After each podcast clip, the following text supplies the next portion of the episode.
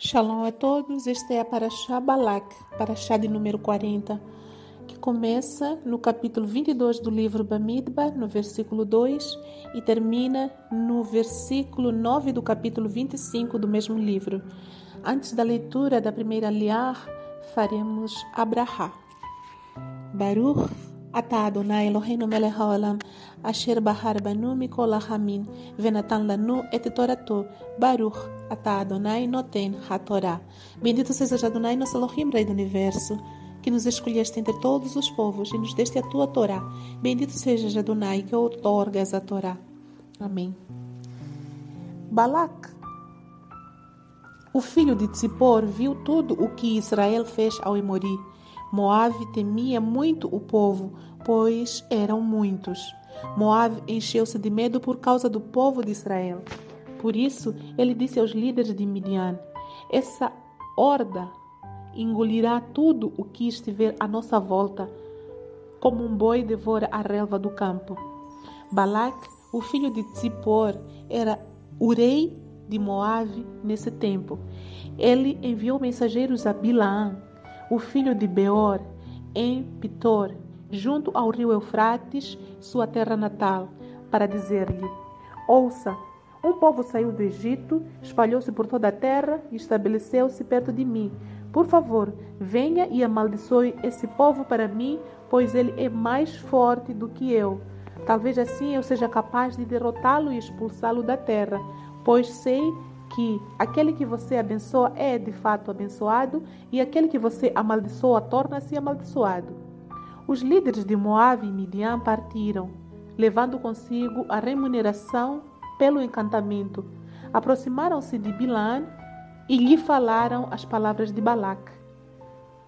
Ele lhes disse: Permaneçam aqui esta noite e trarei a vocês como resposta tudo o que Adonai me disser. Assim, os príncipes de Moabe ficaram com Bilã. Elohim aproximou-se de Bilã e lhe disse: Quem são estes homens que estão com você? Bilã disse a Elohim: Balac, o filho de Tzipor, rei de Moabe, enviou-me esta mensagem. O povo que saiu do Egito espalhou-se sobre a terra, agora venha e amaldiçoe-os para mim. Assim talvez eu seja capaz de lutar contra eles e expulsá-los. Elohim respondeu a Bilã: você não deve ir com eles. Não deve amaldiçoar o povo, pois ele é abençoado. Amém. Abraha após a leitura. Baruch atah Adonai Eloheinu melech haolam, asher natan lanu torat emet, v'hayeu lanatan betoheinu. Baruch atah Adonai noten hatorá. Bendito seja Adonai, nosso Elohim, Rei do Universo, que nos deste a Torá da verdade e com ela a vida eterna plantaste em nós. Bendito sejas Adonai, que outorgas a Torá. Amém. Nesta primeira aliada para Shah Balak, vemos Balak rei de Moab com muito medo do povo de Israel. Quando ele viu o povo de Israel acampado na planície, ele ficou com medo que o povo de Israel entrasse em sua terra e o atacasse e o derrotasse porque ele já tinha ouvido de todas as maravilhas que Adonai fizera em prol do povo de Israel. E ele estava com medo.